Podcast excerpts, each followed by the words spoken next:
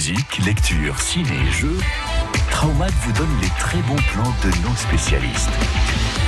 Traumat, c'est une expression bretonne pour désigner les bonnes choses. Chaque jour sur France Bleu Armorique, on vous donne de bons conseils, livres, BD, films et musique. C'est ce dont nous allons parler ce mardi avec Richard Dick qui est avec nous. Bonjour Richard. Bonjour. Richard, je rappelle, vous faites partie euh, de la boutique It's Only, disquaire à Rennes et vous avez des bons conseils à nous prodiguer aujourd'hui dans Traumat. Vous avez sélectionné quelques coups de cœur pour nous. On va commencer par un premier. Alors, qu'est-ce qu'il y a de bon à découvrir en ce moment au niveau musical? Ben, cette fin d'année, euh, il y a eu quand même euh, pas mal de choses à sortir.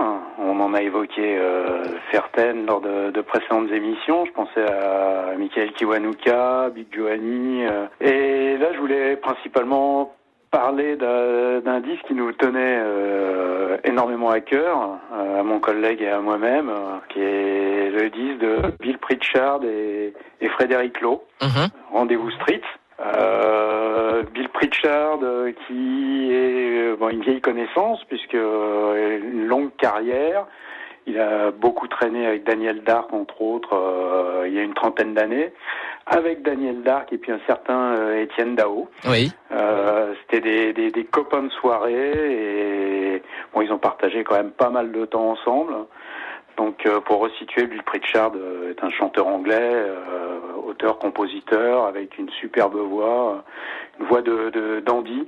Mhm. Et là, il s'est retrouvé avec Frédéric Lowe, qui, euh, qui avait une histoire commune, puisque Frédéric Lowe est euh, le compositeur, producteur et arrangeur euh, du magnifique album de Daniel Dark, Crève-Cœur, Oui. album qui lui a valu une victoire de la musique à l'époque. Donc euh, ce point commun, euh, Daniel Dark, euh, qui a fait qu'ils bah, qu'ils ont décidé de faire un, un album ensemble, donc écrit et composé par Frédéric Lowe, qui est un véritable orfèvre. J'ai envie de dire un, un génie méconnu de la chanson française. Oui. Mhm.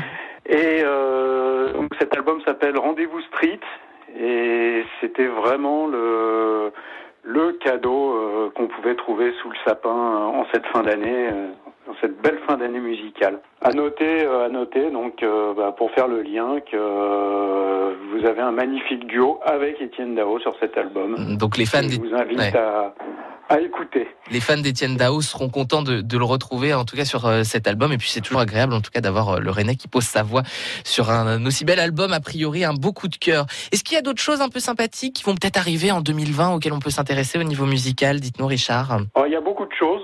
Oui. Bon, le, le temps nous a manqué pour vraiment nous pencher euh, sur euh, ces sorties de, de début 2020, Mhm. à savoir, euh, on sait qu'il y aura un, un Agnès Obel, je Oui. pense qu'il va être assez attendu, qui devrait être un beau disque, et puis, et puis je pense qu'on aura énormément de surprises. On va chercher surtout les, les petites pépites méconnues.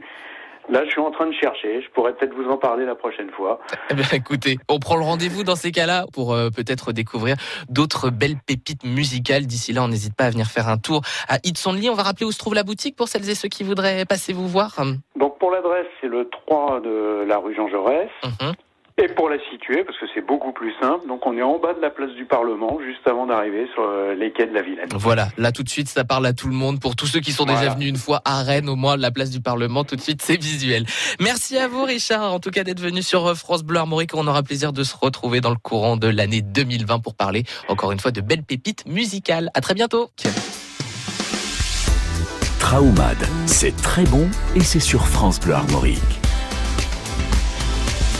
Et dans Trauma, notre euh, rendez-vous des bonnes choses, on va s'intéresser à une rencontre littéraire qui vous sera proposée dimanche à la bibliothèque de Dinan. Rencontre littéraire qui est organisée par la librairie d'Héroërie. Et nous sommes avec euh, Bernard euh, Virbel qui est avec nous pour nous en parler. Bonsoir Bernard.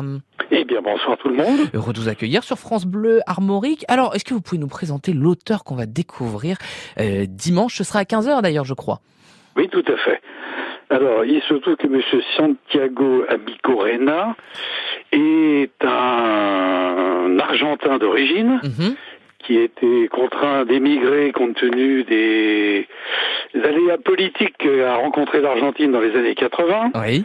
qui est parti en Uruguay et puis qui malheureusement a été obligé encore de s'exiler, de venir en France.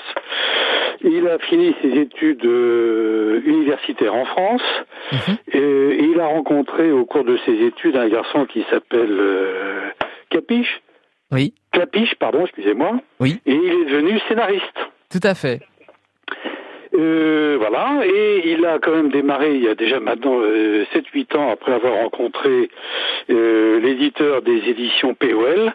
Il a démarré une œuvre littéraire assez importante euh, qui est répartie maintenant sur 7 ou 8 ouvrages Mhm. Et dont le dernier euh, est consacré à son arrière-grand-père et qui porte pour titre Le ghetto intérieur. Alors c'est ce qu'on va découvrir en fait euh, dimanche, le ghetto intérieur d'une certaine manière. Qu'est-ce que raconte euh, ce livre, Bernard? Expliquez-nous en quelques mots. Alors, en quelques mots, il se trouve que l'arrière-grand-père donc de Santiago, lui, était polonais à l'origine. Mhm. Et dans les années 1825-1828, la Pologne est en guerre contre la Russie. Oui. Et son arrière-grand-père est un officier de l'armée euh, polonaise.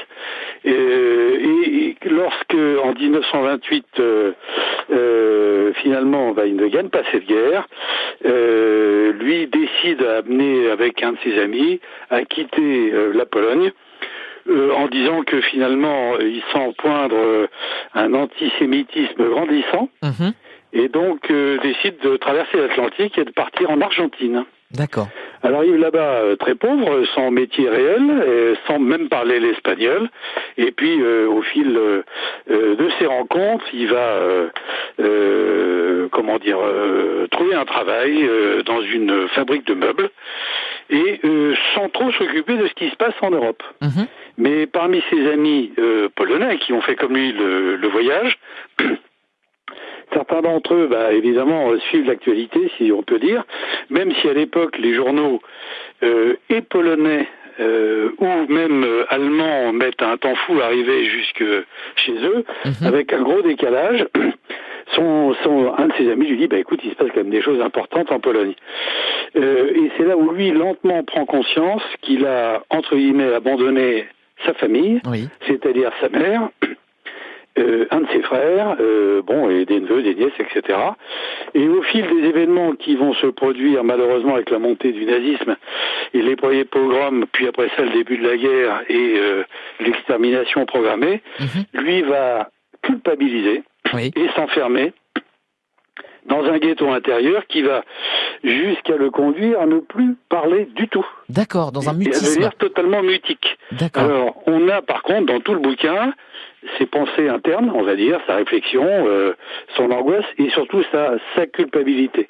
Mhm. Et cette culpabilité va, je dirais, euh, être euh, argumentée de manière assez spectaculaire et, et un peu difficile, parce qu'il nous raconte euh, quelques extraits euh, bah, d'atrocités qui ont été commises évidemment par les nazis, alors que ce garçon, euh, au départ, l'arrière-grand-père, hein, euh, lui était de culture polonaise, c'est entendu, mais était un admiratif de la culture allemande, Oui. de la poésie allemande, de la musique allemande, euh, etc. Et il était vraiment, euh, vraiment de, de très grande, euh, comment dire, euh, écoute tout ce qui était euh, euh, cette, euh, cette dynamique allemande Oui. euh, du siècle précédent. Cette quoi. culture allemande qu'il y avait. et Voilà, puis la il était, culture il- allemande. il était- et donc il il est- est en plus confronté à ça, il se dit mais comment des Nietzsche, comment des Goethe, comment etc. pour arriver à ces abominations. Mhm. Et puis il va un peu plus loin encore.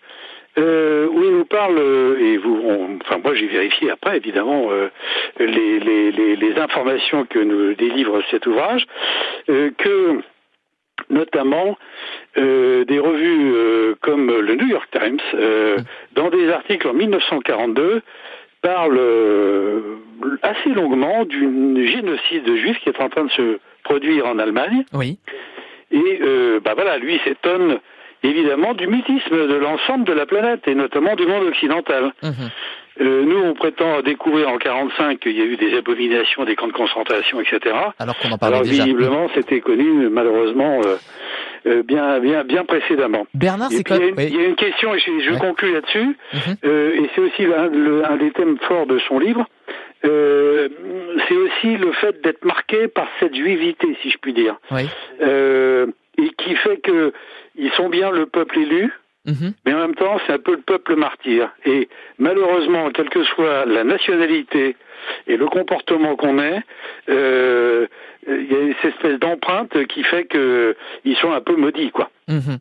Voilà, c'est un thème qui est fortement développé. Hein. voilà. Bernard, ce qui est quand même assez intéressant, c'est de voir un ouvrage comme celui-ci aujourd'hui avec euh, tout ce qu'il peut y avoir dans l'actualité, aussi toute cette remise en cause par rapport eh bien, au, monde qui évolue, qui peut-être euh, devrait revoir euh, son passé d'une certaine manière et revoir aussi bah, ce qu'il y a eu euh, dans le passé au niveau bah, des choses assez abominables qu'on puisse passer pendant la guerre. C'est aussi un roman qui fait réfléchir là-dessus?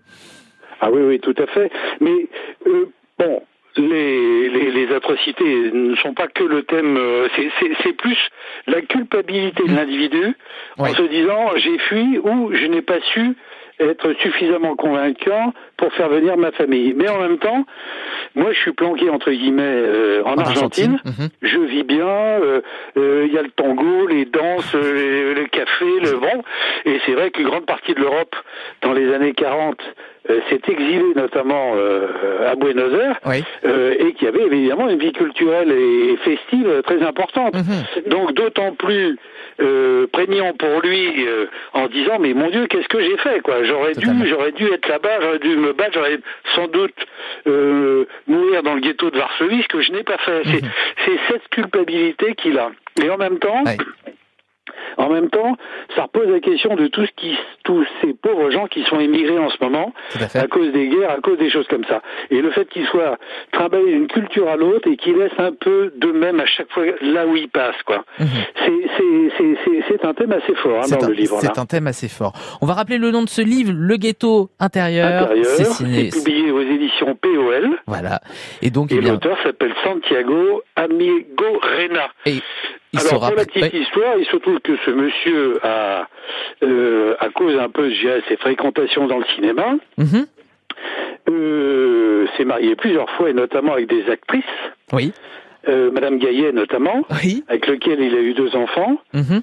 et puis après ça avec Madame Binoche. D'accord, quand même. Belles Voilà, actrices et depuis avec quelqu'un d'autre, mais bon, voilà. Voilà, on va, on va laisser sa vie privée de côté. En tout cas, oui, enfin non, mais ça donne comme un éclairage un peu particulier Voilà, sur le, du- du personnage. Le, le personnage. le personnage. En tout cas, on pourra le rencontrer euh, dimanche. On le rappelle, Oui. ce sera à la bibliothèque municipale de Dinan à partir de 15h. Et puis, je rappelle qu'on n'hésite pas à venir à la librairie des Roueries, parce qu'il y a Eh plein ben, c'est d'autres gentil. ouvrages à découvrir. En tout cas, merci à vous, Bernard, d'être venu sur en France. Bleu Armorique et à très journée. bientôt. Au Au revoir. revoir.